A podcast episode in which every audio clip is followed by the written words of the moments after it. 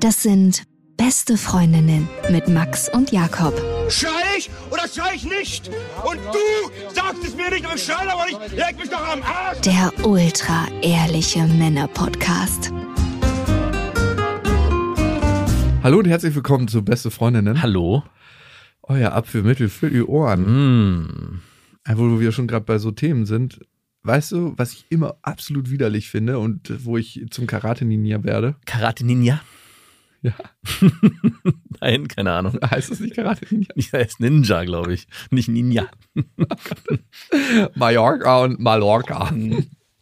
Vor allem, weil ich ja für meine englische Aussprache äh, immer. Ninja, okay, ich hab's bei Kloschaltern auf öffentlichen Toiletten, so wenn es so Lichtschalter gibt, Ja. das ist eh richtig veraltet, aber auch bei so Spülung und bei diesen Drehverschlüssen, wenn man Klos zuschließen muss.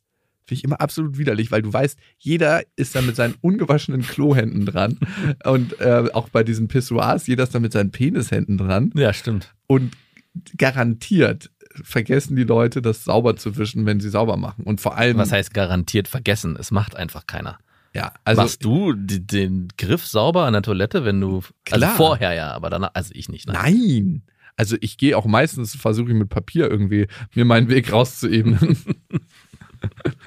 auch gerade so auf so Bahntoiletten oder so, ne, im Zug, ey, das ist ja auch, also glaubst du, da wurde in den letzten 150 Jahren einmal über den Spülknopf g- Nein. gewischt? Wahrscheinlich nicht. Nein.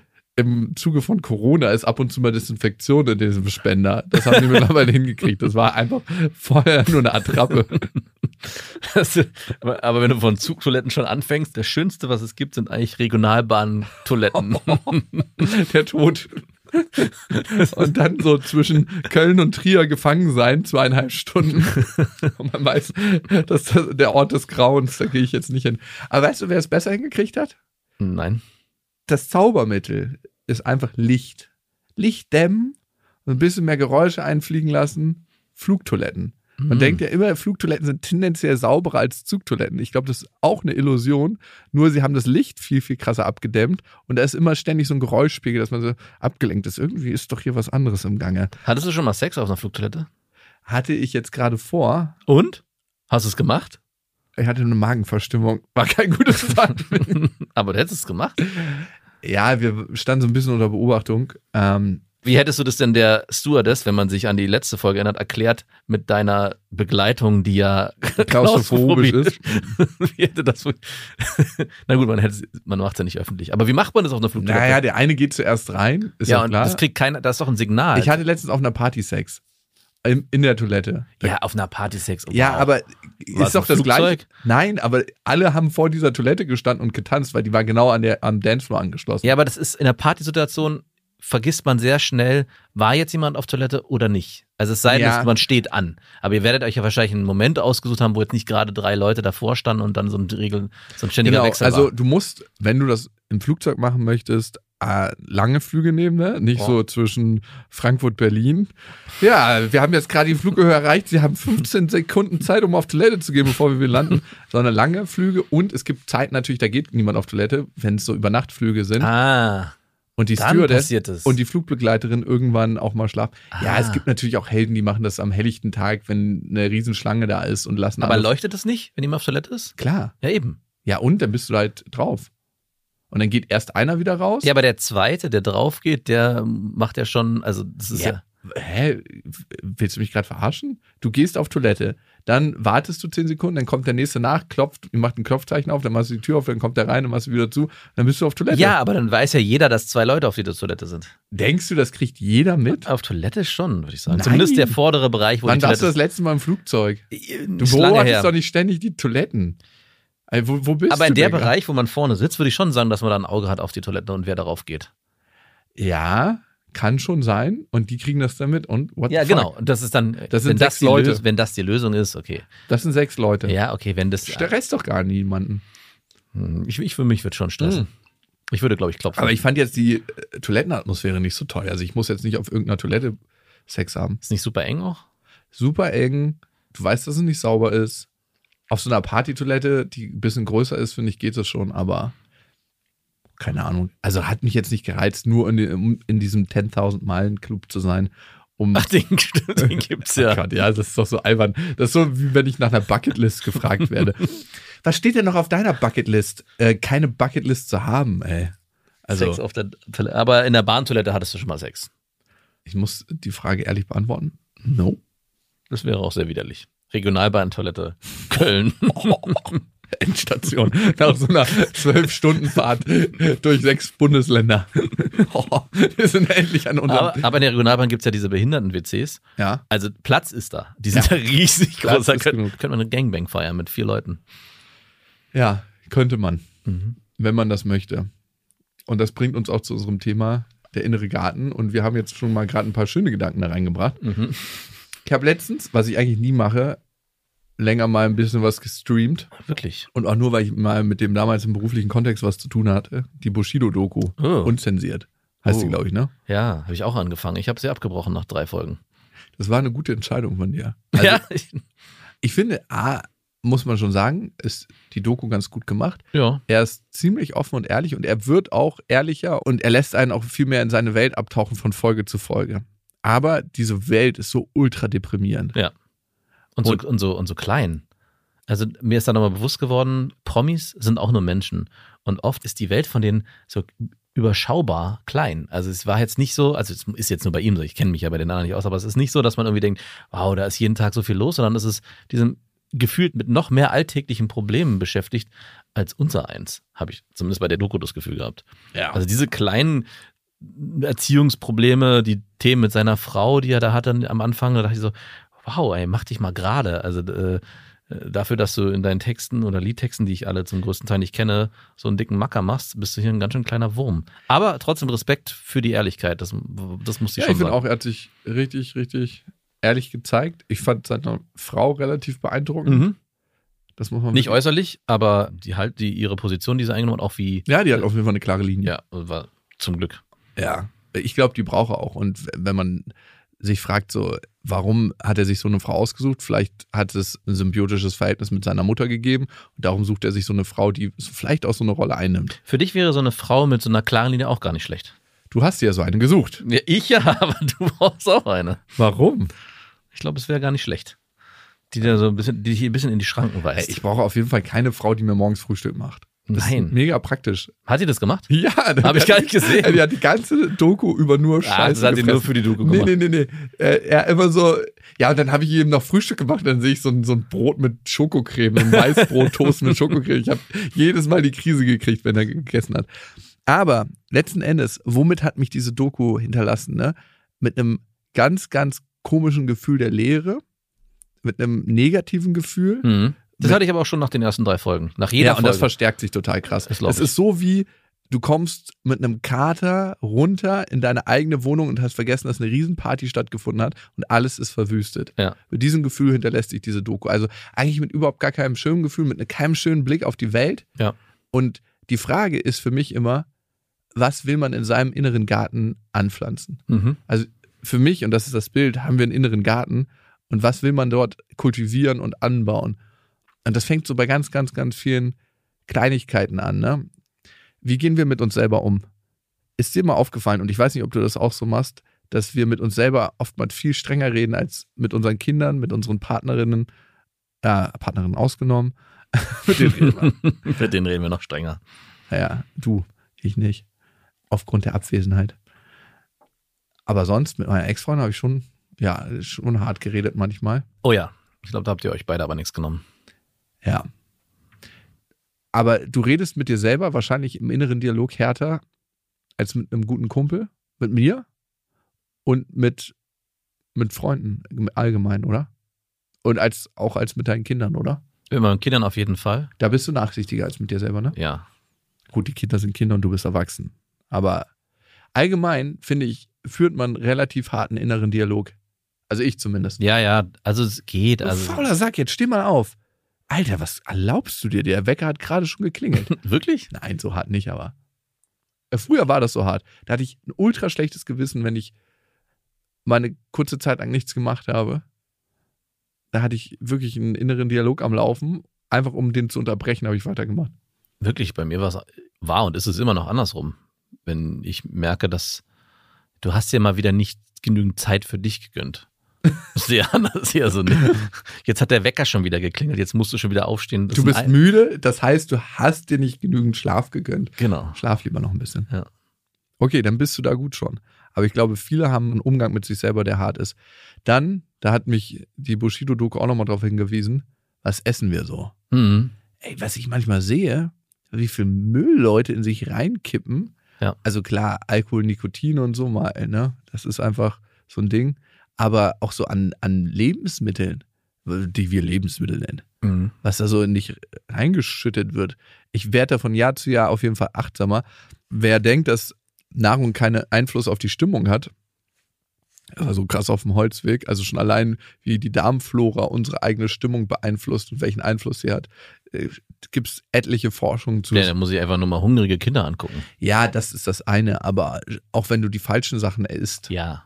Auch klar. das, ne? Also es ist so krass. Sport. Hast du Routine eigentlich, die du machst? Was meinst du mit Routinen?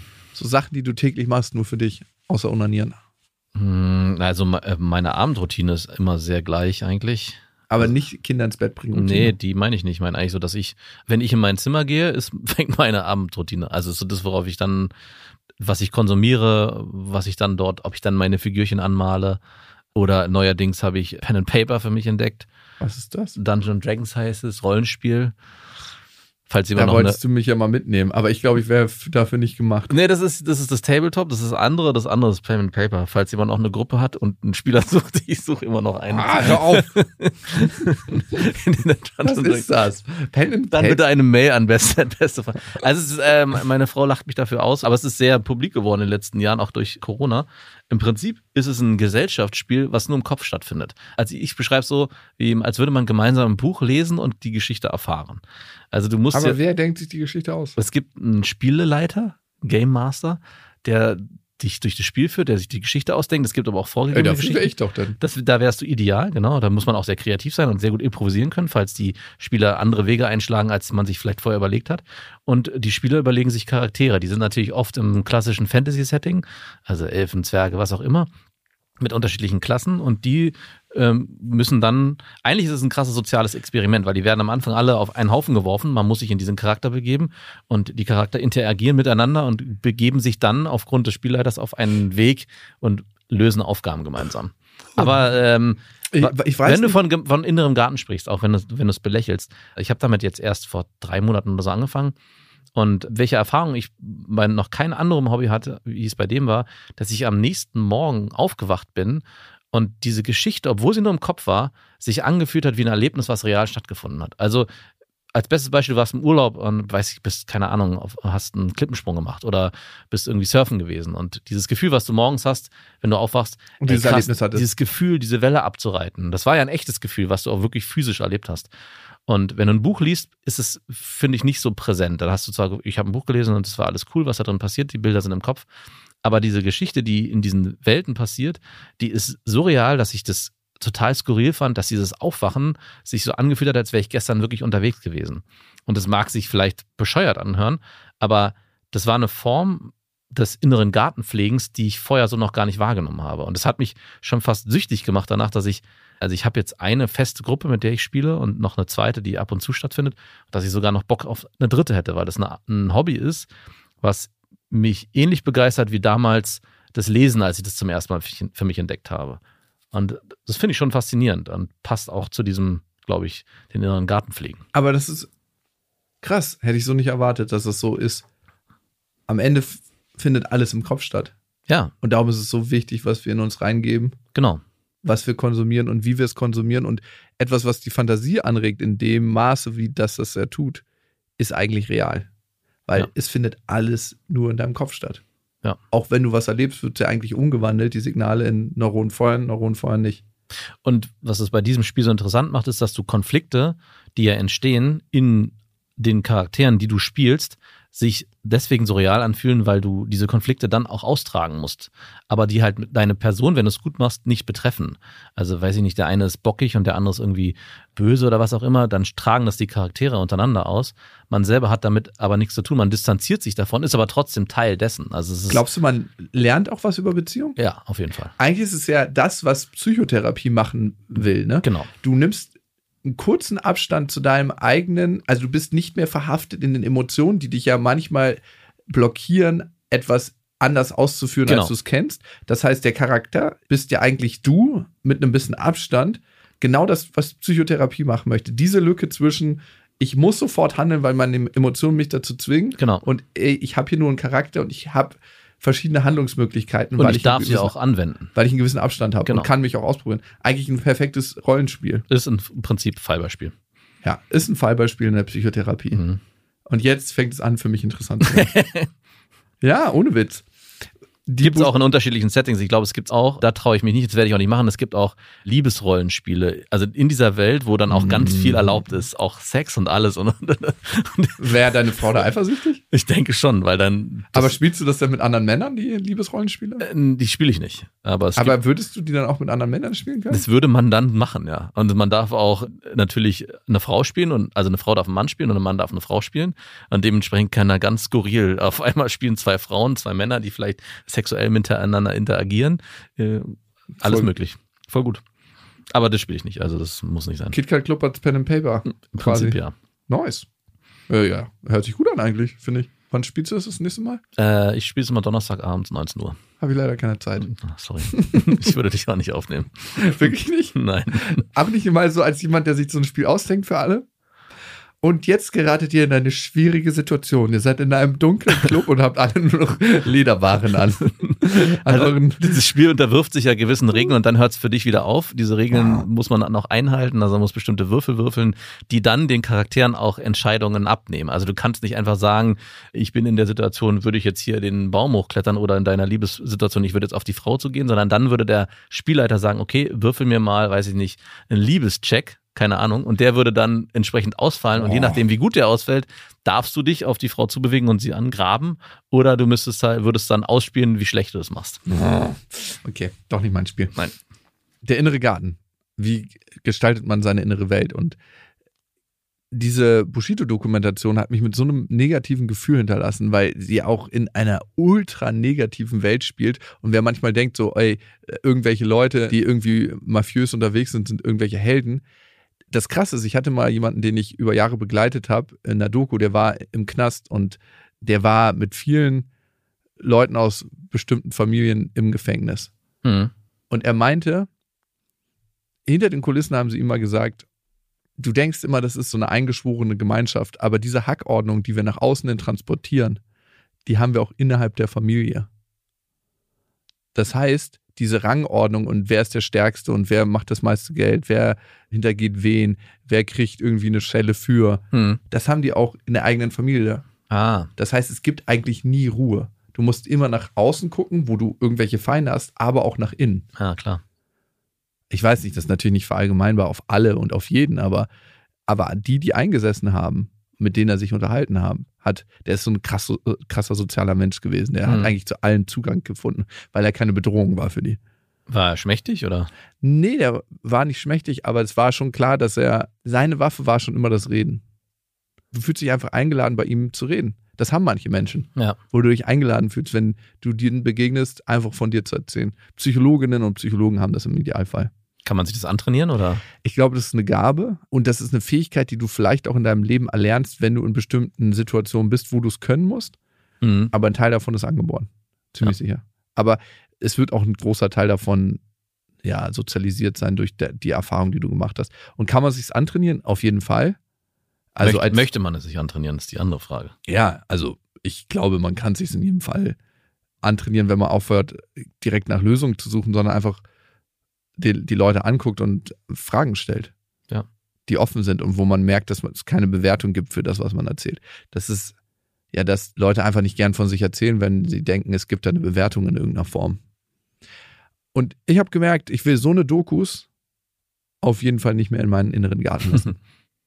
Also weil es mir nicht gut tut. Also wie verändert sich mein Blick auf die Welt in dem Moment, wo mein inneres Gefüge von dieser Doku angesprochen wurde? Aber es geht ja nicht nur um Dokus, sondern generell um Sachen, die man konsumiert. 100 Prozent um alles. Ich finde, Dokus sind der bessere Teil da noch. Ja. Und klar, es ist jetzt eine krasse Doku gewesen. Ich gucke auch Dokus ab und zu, weil ich allgemein Dokus ganz cool finde. Ja.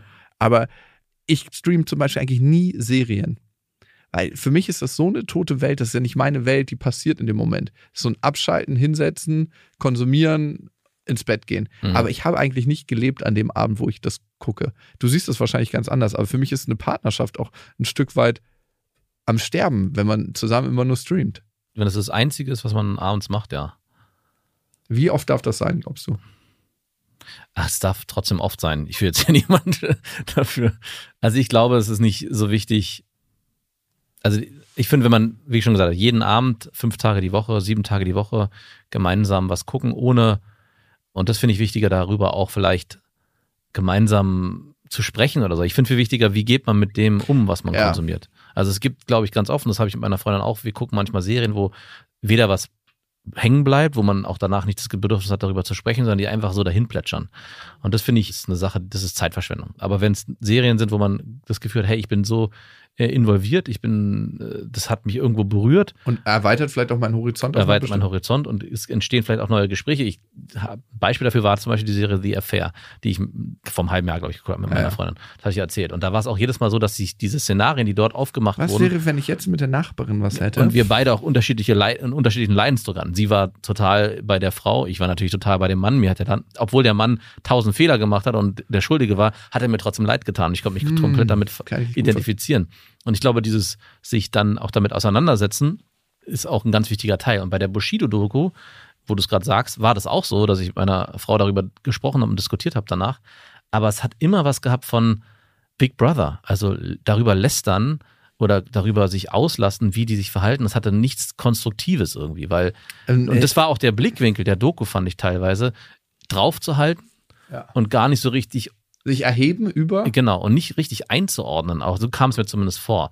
Also ich fand es gerade in diesen Situationen, wo Bushido alleine auf dem Stuhl gesessen hat und geredet hat über die Situationen, die ihm widerfahren sind, auch mit, mit diesem Clan, war das immer so eine Darstellung dessen, ohne dass da eine Einordnung stattgefunden hat, was vielleicht auch ihm in dem Moment geholfen hat. Also man hat ihn einfach reden lassen, was einerseits positiv war, aber es gab für mich keinen, keinen richtigen Relief aus dieser ganzen Es gibt keinen fucking Relief aus dieser ganzen Situation. Das macht ja die Doku so niederschmettern. Ich hätte mir zum Beispiel da einen Experten gewünscht, der zwischendurch mal psychologisch das Ganze eingeordnet hätte. Das hätte vielleicht dem Ganzen nochmal dann, ich meine, klar, ich habe verstanden, was seine Motivation war und warum er sich so verhalten hat und so, aber ich glaube trotzdem, das nochmal aufgezeigt zu bekommen, guck mal hier, die Person hatte da und da die Schwierigkeiten, sich aus welchen Gründen auch immer zu positionieren oder stark zu machen und die andere Partei hat sich so und so verhalten.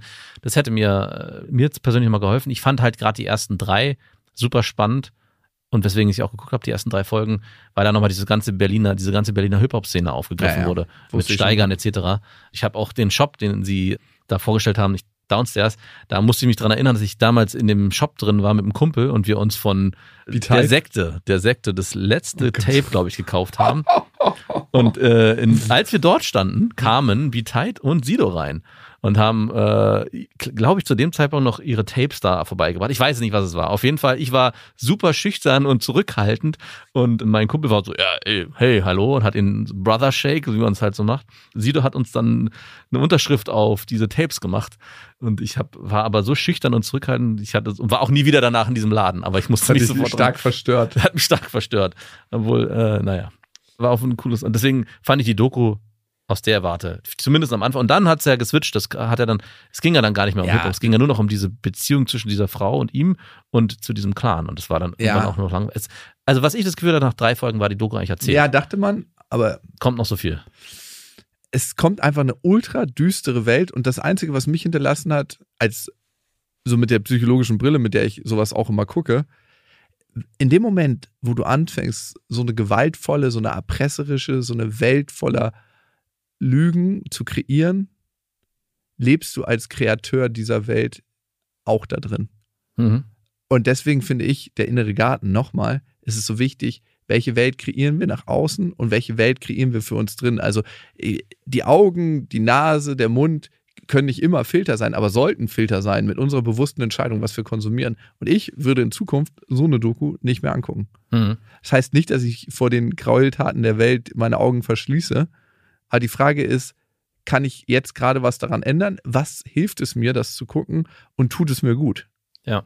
Und so suche ich auch Serien aus, wenn ich mal Serien gucke. Gibt es da Serien oder Sachen, die du konsumierst?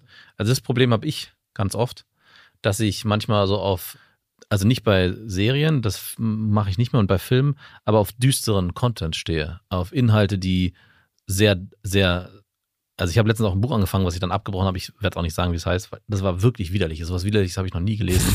Es war wirklich unfassbar, dass jemand, dass jemand so eine Fantasie überhaupt haben kann, sich sowas auszudenken. Wahnsinn. Ich habe aber gemerkt, dass mich das nicht Beste Freundin kann ich nicht sagen, muss ich sagen. genau. Im Prinzip das. Und ich habe aber gemerkt, als ich das gelesen habe, dass ich das problemlos weiterlesen könnte und das mir, mir nichts anhaben würde. Und ich habe gedacht, ich möchte mich aber trotzdem mit diesen, also das war mir dann doch zu dunkel. Aber ich kann nicht leugnen, dass es Inhalte und Content gibt, die auch äh, Horrorbücher oder sowas, Ja. die mich faszinieren und die ich dann auch, Warum die mir so gut ist? die mir gut tun. Weil unser Gehirn einfach darauf getrimmt ist, negative Sachen aufzusaugen wie so ein fucking Schwamm. In den Nachrichten, darum, äh, falls sich jemand mal gefragt hat, warum Nachrichten zu 99% negativ sind, wenn es nicht irgendeinen Stabsgeburtstag gibt, weil unsere Aufmerksamkeit darauf getrimmt ist.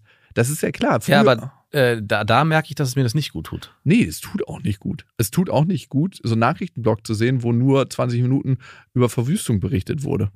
Ja, natürlich tut das nicht gut. Heißt nicht, dass wir uns vor den Dingen, die in der Welt passieren, verschließen müssen. Aber können wir die Dinge in der Welt ändern, aktiv, wenn wir jedes Mal über die Verwüstung Bescheid wissen? So ein bisschen zweischneidiges Schwert, Ja. finde ich. Manchmal nimmt es auch die Energie, tatsächlich Dinge anzugehen. Aber warum guckst du das? Weil unser Gehirn darauf ausgerichtet ist. Unser Gehirn ist wie ein Schwamm und liegt irgendwo Kacke, wollen wir das mit diesem Schwamm aufwischen. Und darum braucht es unser Bewusstsein, das anders zu lenken. Es ist einfach so. Und ich krieg auch Kopfschmerzen, wenn ich so eine Scheiße streame. also wirklich. Ich krieg direkt Kopfschmerzen. Ich finde Beziehungen, die wir führen, ne, zu Freunden und zu unserem Kreis, der uns umgibt, das ist auch ganz wichtig. Was machen diese Beziehungen? Mit welchem Gefühl hinterlässt uns das Ganze? Kennst du das, dass du dich mit Freunden triffst und richtig aktiviert und gut drauf bist danach? Und dann triffst du dich mit Freunden und danach bist du einfach so wie geredert fast schon?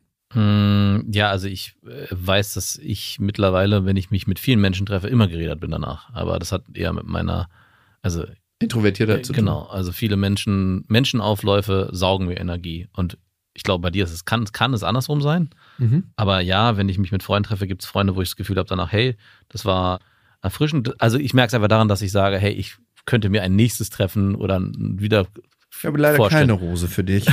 Genau, vorstellen. Und wenn ich merke, ey, eigentlich, was war das hier, dann merke ich auch, ich brauche das nicht mehr. ist ganz krass manchmal, ne? Dass man Freunde aus der Vergangenheit hat und die Freundschaft ist eigentlich nicht mehr aktuell, aber man hält manchmal so ein bisschen daran fest, weil ein so der, Nostalgie. der, der nostalgische Klebstoff aus der Vergangenheit zusammenhält. Ja. Wie bei uns beiden. Wie geht's dir denn nach Treffen mit mir? Äh, so und so. Ja, wirklich? Mhm. Manchmal ist es sehr erfrischend und manchmal ist es auch sehr anstrengend, dass ich sage, puh, ey. Du warst ja gerade im Urlaub. Ich glaube, wir haben beide diesen, deinen Urlaub sehr genossen. Oder? Sagen wir, wenn es anders ist. Äh, ja, ich habe schon ein, zwei Mal gedacht, ach, war schon mal cool mit dir wieder zu quatschen. Aber ich wusste auch, dass du es richtig genießt, dass ich nicht da bin. Auf jeden Fall. Ja, Jede einzelne Minute. so richtig, du hast dich wahrscheinlich so auf der Couch lang gemacht und gedacht, ach, zum Glück ist Jakob jetzt gerade nicht da. Na, so nicht, aber es gab auf jeden Fall. Gab es so Momente, wo du es genossen hast, wo du aktiv an mich gedacht hast und gedacht hast, Ja, schön, dass du jetzt nicht da bist? ja, gab's. Wirklich? Was Mhm. waren das für Momente? Das waren, also gerade auch, äh, komischerweise auch in den Momenten, wo ich meinen Hobbys nachgegangen bin. Ich meine, da findest du ja nicht statt in diesen Momenten. Aber in Gedanken Aber das statt. war wirklich so, ich dachte, ey krass, kann mich hier voll drauf konzentrieren, ohne irgendwie, ich weiß gar nicht, du, findest ja, wie gesagt, du findest ja nicht statt, aber es gibt am nächsten Tag kein, wir sehen uns nicht irgendwie die nächsten Tage, sodass ich dann mich aus dieser Welt wieder herausbegeben muss in diese andere Welt. Also ich lebe dann irgendwie zwei unterschiedliche Welten. Also die Freundschaft von mit dir tut mir sehr gut, aber es ist auch immer wieder ein, äh, für mich anstrengend, aus meiner versumpften Welt aufzutauchen. ja, ich bin dein Personal Trainer. Sonst würde ich da versacken. Ja, ich könnte ich da auch sehr gut versacken. Voll. Aber holla die Waldfee. Ich glaube, du hättest gar kein Problem damit, nicht mehr zu arbeiten, zum Beispiel. Ja, hätte ich kein Problem mit. Du hättest genug Hobbys oder würdest du Genau. deine Beschäftigung finden? Ich habe einen Nachbar gefragt. Wir haben über Arbeit gesprochen und irgendwie, wann die aufhören wollen zu arbeiten und Rente und bla bla bla. Und dann meinte ich, und macht dir denn dein Job Spaß? Würdest du denn weiterarbeiten, wenn du nicht mehr müsstest? Ja, ja, ja, macht auf jeden Fall. Und dann meinte ich, was würdest du denn machen, wenn du jetzt fünf Millionen auf den Schlag bekommen würdest? Würdest du dann auch noch weiterarbeiten? Nee, dann nicht. Dann ich so, hä? Was hat denn die eine? Macht doch gar keinen Sinn. Und dann meinte er, naja, gut, aber wenn ich nicht arbeiten würde, wüsste ich gar nicht so richtig, was ich machen würde. Und dann dachte ich auch so, Moment mal, wenn ich aufhören würde zu arbeiten, ey, hör mir auf. Mein Tag wäre voll.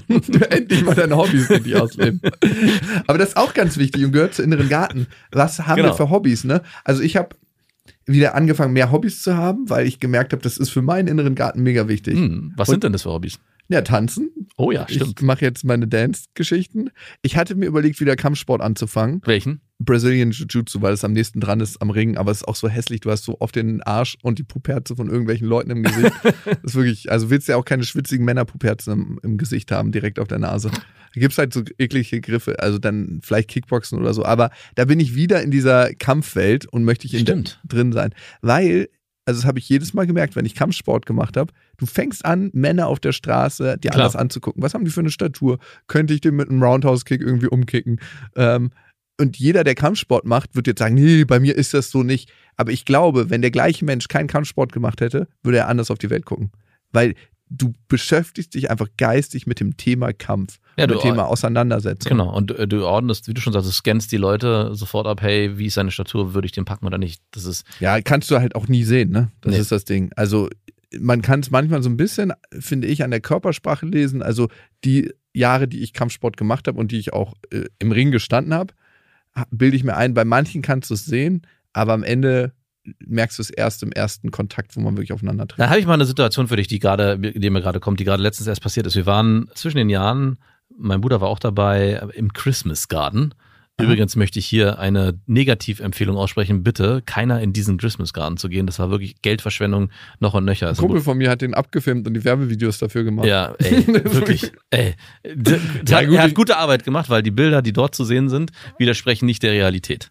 Okay, Also aber ihn ist ja auch erst wieder in ein paar Monaten, je Genau. nachdem, wann ihr die Folge hört. Und auf jeden Fall kam mein Bruder, wir waren schon früher drin, mein Bruder kam ein bisschen zu spät und erzählte mir dann, dass er dort am Eingang stand in dieser Riesenschlange und dort war ein glatzköpfiger, voll aufgepumpter Typ, der, ich glaube, sich eher am rechten Rand politisch orientiert, mit seiner Frau, mampfte, klischeeartig, hatte wirklich Oberarme, meinte er, 50 Zentimeter, keine Ahnung, mampfte irgendwelches Essen in dieser Schlange und fing an, Menschen anderer Herkunft zu beleidigen, vor allem die Kinder. Also so, ey, was wollt ihr, geht mir aus dem Weg, sonst kriegt ihr gleich. Und richtig, aber richtig auf eine Art und Weise, die Wörter will ich gar nicht in den Mund nehmen.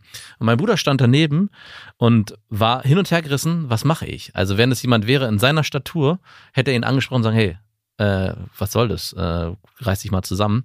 Aber da dieser Typ einer, einer größer war, hat er sich nicht getraut. Und hat dann auch danach gemeint, hey, was hätten wir gemacht, wenn wir da zusammen gewesen wären? Hätten wir den dann angesprochen? Oder hätten wir dann auch gesagt, ey, lass den doch einfach. Wir, das Maximale, was wir hier äh, rausbekommen, ist ein Ding auf die Nase, weil der uns wahrscheinlich beide gepackt hätte. Hättest du in so einer Situation was gesagt? Also ich weiß ja, dass du sagst, hey, Knallt hier. Ich bin leider. weil ich musste da an dich denken, weil ich dachte, genau in diesem, genau in so einem Moment, ich hätte gern für mich den Anspruch gehabt, hey, das ist nicht in Ordnung, hier muss ich einspringen und reagieren und was sagen und sagen, hey, wenn es dir nicht passt, dann komm doch einfach nicht her oder sowas. Ja, du komm, musst ja nicht herkommen, wenn du sagst, dir gefallen die Menschen nicht, kannst ja deinen dein Hass zu Hause ausleben.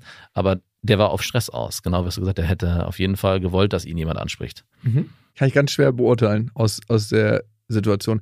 Also ich weiß aus dem Kampfsport, dass die richtigen Pumper halt, dass denen irgendwie nach einer Minute die Luft rausgeht. Aber in der Minute darfst du auf jeden Fall keine Genau. kassieren. Das war auch gleich meine erste Einschätzung. Also du musst entweder die bis dahin packen und Ja. dass sie sich auspowern, weil das ist wie ein Luftballon, wo die Luft rausgeht. die regen sich kurz auf. Und warum machen die das? Also ich finde immer interessant, warum ist jemand so, ne? Ja. Ist ja eigentlich ein Dürsten nach Kontakt. Genau. Das letzte bisschen, was ich noch habe, finde ich in der Negativität. Also sein innerer Garten ist schon richtig verwaister Platz, wo ganz, ganz selten gedüngt wird, wo ganz selten gegossen wird, wo nur Scheiße reingelassen wird. Da wird nur Gülle abgeladen, aber nichts gesät. genau. Und trotzdem wünscht sich ja jeder Mensch Kontakt. Und auch der Typ hat einen Wunsch nach Kontakt. Und seine letzte Möglichkeit, Kontakt zu bekommen, ist im Idealfall einer aufs Maul. Geben oder nehmen. Genau, beides ist Körperkontakt. Ähm, du, also gibt zwei, drei Möglichkeiten. Ignorieren, Das hat mein Schade. Bruder gewählt. schade, Hätte ich auch gemacht, glaube ich, alleine. ja. Wenn seine Beschreibungen stimmen. Ich habe ihn ja nicht gesehen. Dann gibt es Möglichkeit zwei, freundlich drauf ansprechen. Das wäre die zweite Variante, die ich auch gewählt hätte, die wahrscheinlich aber auch schon äh, aufgrund seiner Haltung äh, entsprechend angenommen worden wäre. Und vielleicht mal nachfragen, hey, was stört Sie denn eigentlich gerade? Okay, interessant. Meinen Sie, die Kinder, äh, das fördert sie in ihrer Entwicklung? Also wahrscheinlich kannst du in so einem Gespräch mit dem. Nein, ich glaube. Dritte Sache ist Polizei holen.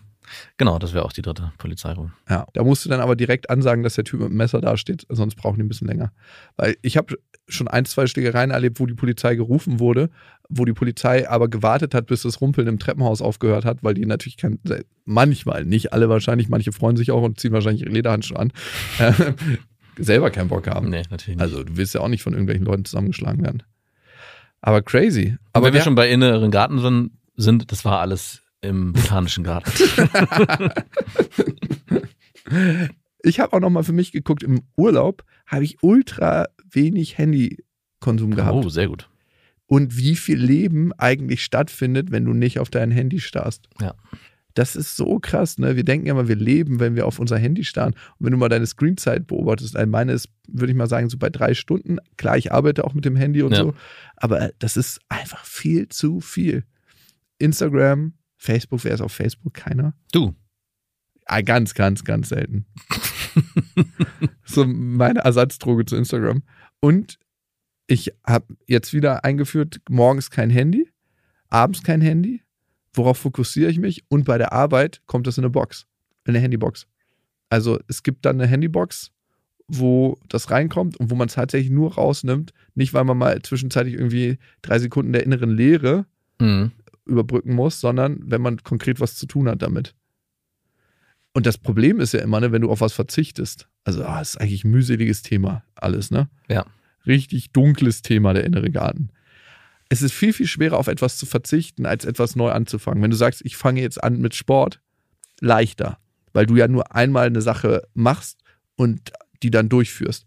Wenn du auf eine Sache verzichtest, bist du eigentlich die Zeit, wo du wach bist, damit beschäftigt, da, darauf zu verzichten. Und in den ersten Wochen viel, viel stärker als in den Wochen, die dann kommen. So wie eine Sucht, damit aufzuhören. Du denkst ja dann so alle zwei Minuten mal, ach, jetzt wäre es eigentlich ganz schön oder äh, musst so einen unterbewussten Impuls im, unterdrücken. Das ist die Schwierigkeit und darum ist so eine Handykiste gar nicht so schlecht. Was sind denn noch deine Hobbys? Du hast jetzt ähm, Tanzen, Kampfsport. Ja, Kampfsport das kannst du wieder rausstreichen, weil ich ziemlich sicher nicht machen werde. Okay. Gibt es nicht irgendeinen so Tanz, Kampfsport, Capoeira meinst du? Ja. wo man sich nicht berührt, sondern nur so tut? Irgendwie ist Capoeira, da verbinde ich immer so Puffhosenträger, Ja, ich auch. die so irgendwie im Park sind und du, was machen die da? Immer wenn ich Capoeira höre, denke ich an Mola Adebesi, obwohl der, glaube ich, mit Kampfsport überhaupt nichts zu tun hat mit Capoeira. Nee, ich weiß auch nicht. Nee, äh, auf gar, gar keinen Fall Capoeira. Was sind noch meine Hobbys? Ich fange jetzt an mit Lila zu singen. Ach, cool. Funktioniert das? Ja, geht so. Weil ich wollte es mit Felix auch machen, aber ich glaube, es scheitert Nee. daran, dass man nur selber singt. Ja, also doch, wenn die, also wir hatten jetzt zwei Gesangslehrerinnen ausprobiert. Die eine hat einen Nervenzusammenbruch gekriegt. Wegen dir? Nein, die war einfach am Ende, die ist nicht so richtig in Berlin angekommen. Und die andere war so eine richtige Brandenburger Atzin, die mir so krass auf den Senkel gegangen ist. Also A, hat die mich jedes Mal zu meiner Beziehung ausgefragt, wo ich mir dachte, ich bin hier zum Gesingen. Hat sie den Podcast gehört? Nein, Wie kam es wie kam's dann dazu, dass sie. keine Ahnung. Die war einfach so richtig übergriffig. So, wo du, die, ja, können wir vielleicht hier singen? Und ja, wie ist es denn? Ach, du bist allein. Nee, ich habe eine Ex-Freundin und wir teilen uns das. Aha, warum habt ihr euch denn getrennt? Ja, wie, wie viel Zeit hast du? Und, Aber es ist dann nicht praktisch, einfach zu sagen, ich habe einen Podcast, den kannst du hören, dann kannst du alles nachhören. ja, vielleicht, keine Ahnung. Aber kennst du das nicht, dass man manchen Leuten manche Fragen einfach nicht beantworten will? Ja. Und auch gar keinen Bock hat, mit denen über irgendwelche innerlichen Prozesse zu reden? Kenne ich sehr gut. Ich habe auch keinen Bock, Echo irgendwie zu rufen in die Alpen. so Doch. fühlt sich das an. Hab Schon ich. eher. Schon Stimmt. eher. Hast du recht. Dann lese ich wieder mehr. Hm. Fiktion oder Sachbücher? Immer nur Du bist nicht Sachbücher. der Fiktion. Nee, Mhm. dachte ich mir. Ey, das ist so der krasse Unterschied zwischen uns. Du bist so viel in der fiktionalen Welt unterwegs und ich habe nie gerne gezockt, keine Computerspiele, ich habe auch nie gerne Brettspiele gespielt, weil ich mir immer dachte, in der Zeit können wir was Sinnvolles machen. Und darum lese ich auch nie Fiktionales. Ich lese immer nur Sachbücher. Ja, nee, ich lese auch wieder mehr, aber fiktionales. Ah, doch, stimmt, stimmt, stimmt, gar nicht. Ich habe ein fiktionales Buch, aber das ist eher so autobiografisch, also auch nicht so richtig fiktional. Nee. Es war einfach ultra lustig. Es war ganz cool. Ich lese wieder mehr und ich mache wieder mehr Sport. Aha. Also dein inner, innerer Garten ist voll. Ich meditiere. Ich habe meine Routine. Ich mache die fünf Tibeter. Also meditieren versuche ich jeden Morgen. Ich versuche mir jeden Morgen zu visualisieren, drei positive Sachen, die am Tag passieren. Heute habe ich mir visualisiert, dass ich mit dir wieder viel lachen kann. Mhm. Ist auch schon eingetroffen, aber nicht in diesem Podcast. ähm, und ich übe jeden Morgen Handstand. Also ich habe so meine Routinen, die ich so mache. Fünf Tibeter ist richtig der Killer. Das sind so, fünf Übungen, die von Mönchen mal eingeführt wurden. Und Tibetanischen Mönchen? wow. Ich liebe deinen Scharfsinn. Ist wirklich toll. So, genug über uns geredet und den inneren Garten, aber ich finde, das ist was Pflegenswertes, weil das verändert den Blick auf die Welt und definiert auch den Blick auf die Welt. Dieser Typ, der da in der Stange stand, dieser aufgepumpte Schläger, Ja. ich wette, an einem anderen Tag, wo er vielleicht besser drauf gewesen wäre, hätte er ganz anders in der Schlange gestanden, wenn er seinen inneren Garten anders gepflegt hätte.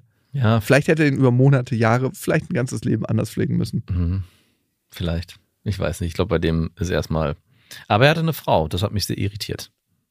Ja, weißt du, was mir immer die einzige Genugtuung ist bei Menschen, die so das Leben von anderen verschlechtern? Du hast nur in der Schlange mit denen was zu tun. Jemand anders leidet vielleicht Monate unter denen. Aber wer sein ganzes Leben lang unter denen leidet, sind sie selber. Nein, ohne Witz, weil Ja. die, die leben ja in der Welt, die sie nach außen Aber kreieren. vielleicht merken sie es ja auch nicht so richtig. Ja, also ich denke schon. Wir haben eine Hörermail, die so ein bisschen zum inneren Garten passt, finde ich. Also musst du gleich mal entscheiden. Ihr könnt diesen Podcast ja bewerten, abonnieren und äh, bewerten geht jetzt ganz nah auf Spotify. Da müsst ihr drei Minuten mindestens die Folge hören, aber wenn ihr ja bis hierhin gelangt seid, dann sollte eine Bewertung funktionieren und bei Apple Podcast. Und falls ihr mal sehen wollt, wie es im Urlaub aussah, ich weiß nicht, sind die Storys schon wieder gelöscht? Ja, sind sie. Sehen Sie hier. Hast, sie muss sie als Highlight anlegen. Dann kann ich Waren sie Highlight wert? äh, Ich muss gestehen, ich habe mir nicht eine angeguckt. Ey, ich habe aber auch nur dreimal an dich gedacht, dass ich im Urlaub war. Also ich habe irgendwann mal zwischendurch was gesehen. Es gab eine, die ich gesehen habe, da war ein, nee, da warst du schon wieder zurück, da war der Hund, der dreckig wurde. Und einmal habe ich dich mit so einer Pina Colada gesehen, glaube ich. ja, ich habe hervorragend. Und dann, aber ich bin auch nicht auf Instagram unterwegs, muss man dazu auch sagen. Dein innerer Garten. Hm. Also Instagram ist wirklich nur, mache ich aus Versehen manchmal auf. Mit deinem Stalker-Profil, ne? Genau, ich habe zwei. Wirklich? Warum hast du denn zwei Stalker-Profile? Ich weiß, ich hatte irgendwann mal Die Notwendigkeit, ein zweites Stalker-Profil anzulegen? exakt. Weiß das deine Frau eigentlich, dass du Ja klar, die sind öffentlich zugänglich. Aber sie kann nicht sehen, wenn du so stalkst. Genau. Das machst du, sehe ich ja bei dir. Maria hat geschrieben an beste.bestefreundin.de. Ich treffe seit dem Sommer einen Mann, verheiratet, bitte keine Moralaposteleien, lebt 300 Kilometer weit weg und ist alle paar Wochen beruflich in meiner Stadt. Wir gehen meistens gemeinsam essen und dann in sein Hotelzimmer. Jetzt wird es kompliziert. Er verwöhnt mich immer total. Ich komme auf meine Kosten, er ist verrückt nach mir. Er sagt mir immer Dinge wie, dass ich so sexy bin, dass er mich gerne berührt, ich so gut rieche, nicht das Duschgel oder Parfüm, sondern explizit mein Körpergeruch. Den riecht man ja bei manchen Menschen gar nicht durch. Bei dir sehr gut. Muss man keine Sorgen machen. Nein, Quatsch. Papa, du stinkst. Papa, du stinkst. Nee, ich riech den auch nicht bei dir durch. Aber das kennt man schon, ne? Das, Klar. ey, das habe ich auch manchmal bei Frauen, dann kann ich mit denen nichts haben, wenn ich die nicht riechen kann. Oder hattest du schon mal was mit einer Frau, die du überhaupt nicht riechen konntest? Ja, ja, hatte ich. Schon mehrfach. Also ich hatte mit der was und habe das dann beendet ziemlich schnell. Aber du hattest mit der Sex? Ja, das war jetzt, die waren keine Stinker. Nein, aber was war das an dem Geruch, was du nicht riechen konntest? Also so, dass du irgendwie nicht abtauchen wolltest. Das sowieso nicht, nein. Davor. Hölle. Aber ich weiß nicht, wie ich den beschreiben soll. Es gibt keine. Es ist so ein bisschen herber.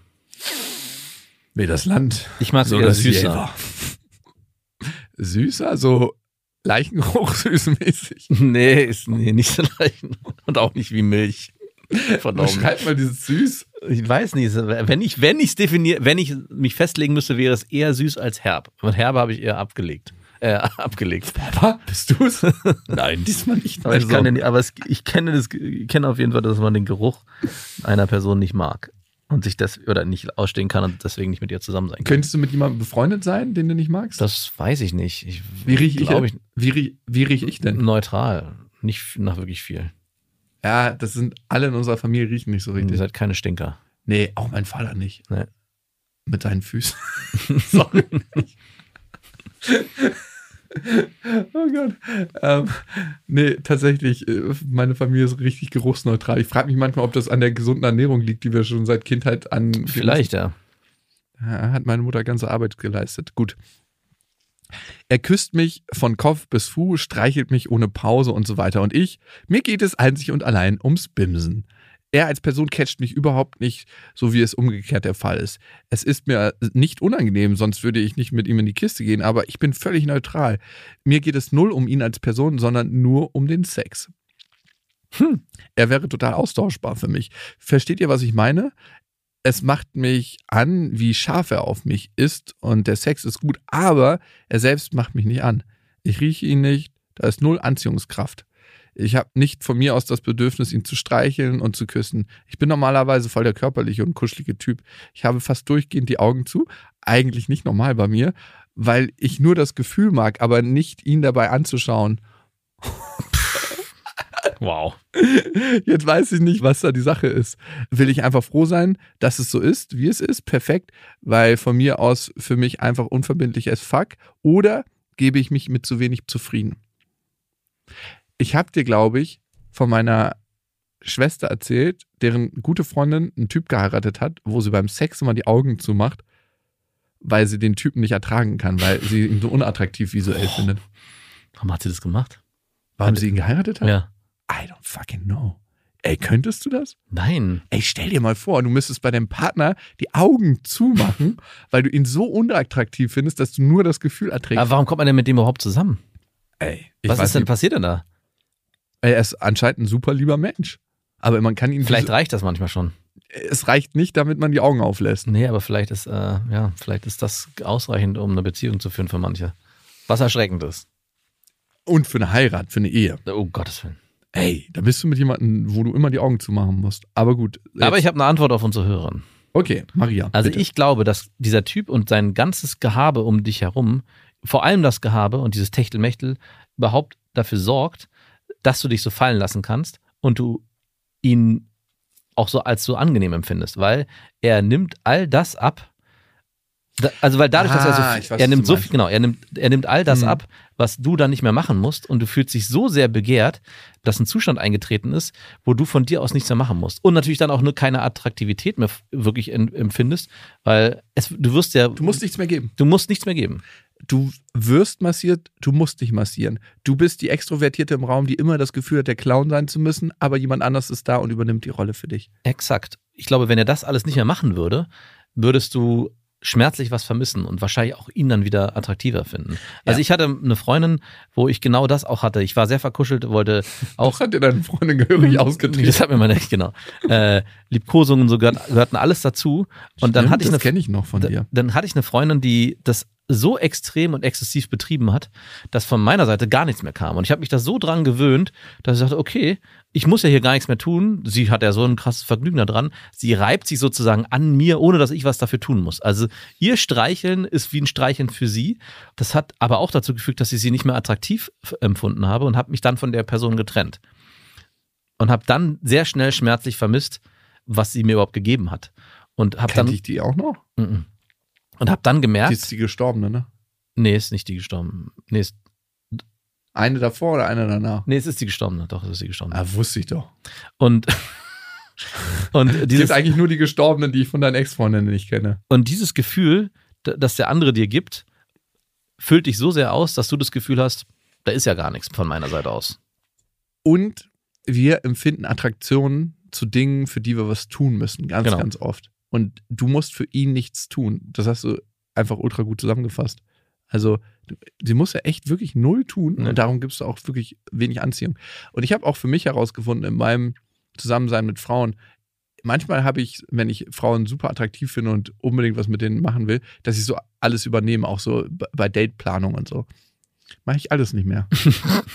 Nein, ohne Witz. Damit schneidest du dir nur ins eigene Fleisch. In dem Moment, wo die Frau nichts tut für ein Date, für das Date, innerhalb des Dates, findet sie das Date oftmals nicht so gut, auch wenn ihr zu Hause seid und du sagst, ich koche jetzt, ich mache alles. Ja. Gib dir ein Brett, gib dir Sachen zum Schnibbeln, lass die Musik auflegen, lass sie die Kerzen anmachen, was auch immer die Planung ist. Ja. In dem Moment, wo sie selber ihre Kraft investiert, ist sie mehr investiert in alle. Und muss, äh, kann auch nicht einfach nur der Kritiker am Außen sein. Genau, das kommt noch dazu. Ja. Das Date hier finde ich kacke. Das kannst du gar nicht kacke finden, weil du es selber kreiert hast. Mhm. Du bist damit verantwortlich für, dass es so scheiße ist. genau, wir, wir müssen jetzt hier beide durch den Dreck durch.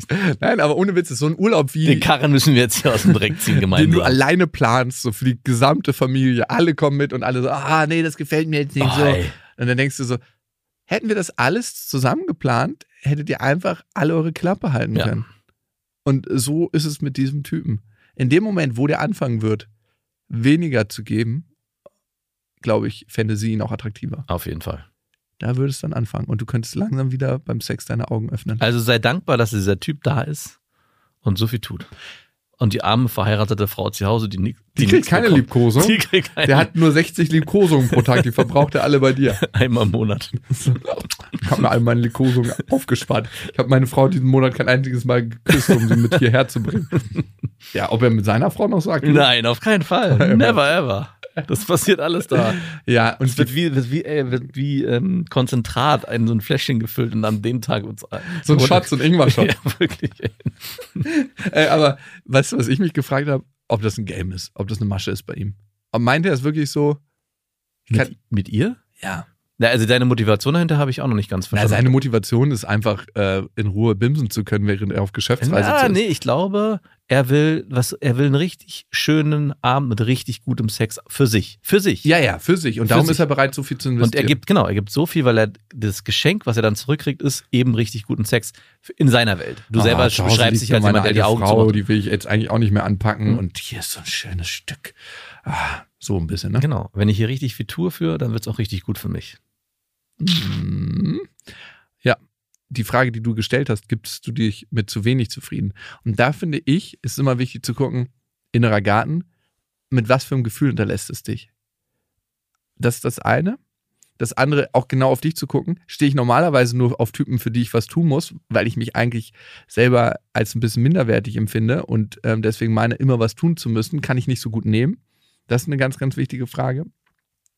Und ähm, was auch immer ist, und das habe ich mich irgendwann gefragt, als ich viele Affären geführt habe, es blockiert mich ja immer in der Zeit, eine eigentliche Frau, mit der ich was Tieferes haben will, kennenzulernen. Weil du gehst ja nicht, wenn du mit einer Affäre unterwegs bist, dann zum Nachbarstisch und sagst, ey, ich bin hier gerade zwar mit meiner Affäre, aber du könntest die Frau sein, mit der ich wirklich eine Beziehung haben wollen würde. Ja. Und diese Zeit verbringst du immer mit dem Typen, ne? Ja. Andererseits macht es dich auch auf einer bestimmten Ebene gelassener und du könntest an Attraktivität in bestimmten Dynamiken gewinnen. Es ist ein komplexes Feld. Auf jeden Fall bist du so sehr verwöhnt, dass es schwierig wird, wieder in die Normalität zurückzukehren. Ja. Wenn du auf einen Mann triffst, der Nur eine Liebkosung für dich hat. pro Tag übrig hat. Das war das Vorspiel. Ich hatte einen Kumpel, der hatte eine, eine Affäre, die für wirklich alles gemacht hat mit ihm. Also er hat uns auch mal Videos gezeigt. wo Ich dachte, warum zeigst du mir Videos, wie deine Affäre dir gerade einbläst? Er meinte, ja, damit ihr immer seht, was die alles so tut. Und er hat danach erzählt, die hatten sich dann irgendwann auseinandergelebt, getrennt. Er konnte lange keinen normalen Sex mehr haben, weil er so krass verwöhnt war von dieser Frau, obwohl die keine Liebesbeziehung miteinander hatten. Und er musste sich erst wieder entwöhnen. Also sie haben sich zum Beispiel auch gegenseitig, sie wollte zum Beispiel auch geschlagen werden im Bett. Und ziemlich brutal, also ziemlich heftig. Und das war was, was er sich wieder abgewöhnen musste danach beim normalen, normalen Anführungszeichen Sex, weil er sich so sehr daran gewöhnt hat und es für sich auch so als so erregend empfunden hat, dass er das natürlich mit einer anderen Frau, die darauf nicht stand, nicht einfach so machen konnte. Aber wie gehst du damit um, wenn eine Frau so richtig geschlagen werden will beim Sex? ich hatte es noch nicht so richtig krass. Also ich hatte es nur so human, würde ich sagen. So eine Schelle, die man auch mal den Kindern gibt. Ja, genau, so ein vorsichtiges Schälchen. Die der Pumper verdient hätte. Ja, der hätte ein Schälchen verdient, ja. Nein, aber wenn, wenn eine Frau sagen würde, hey, ich stehe es Wirkt mich oder so. Ja, würgen, klar. Ja, so richtig. Äh, Ja. Hätte ich kein Problem mit. Also, bitte. aber du ziehst Handschuhe an, dass die Spuren nicht bleiben. Also ich habe kein Problem damit zu würgen. Nee. Also ich denke mir immer so, ja, wenn die drauf steht. Also ich hatte die ersten Mal, als das so von mir verlangt wurde, in Anführungsstrichen, ist das so fest genug? Ist das zu doll, weil man ja auch nicht so richtig weiß mit der Kraft dann. Mhm. Ähm, Oder ein bisschen fester noch. Und Sag mich endlich! okay, pfeif, wenn du keine Luft mehr kriegst. das ist unser Warnsignal. Also ich, ja, so richtig heftig schlagen, wenn sie es nur einmal verlangt und es nicht so richtig läuft in der Beziehung, dann solltest du vorsichtig sein. Dann solltest du vorsichtig sein. so, am nächsten Tag Anzeige. Äh, sie wollte, das haben wir hier schon tausendmal gehört. Gut, der innere Garten, womit beschäftigen wir uns hier gerade? Was pflanzt du in deinem inneren Garten dieses Jahr? Also ich habe ja schon angefangen, regelmäßig Sport, Ernährung, meine Hobbys Und weniger Zeit mit mir. und weniger Zeit mit dir. Vielleicht auch das.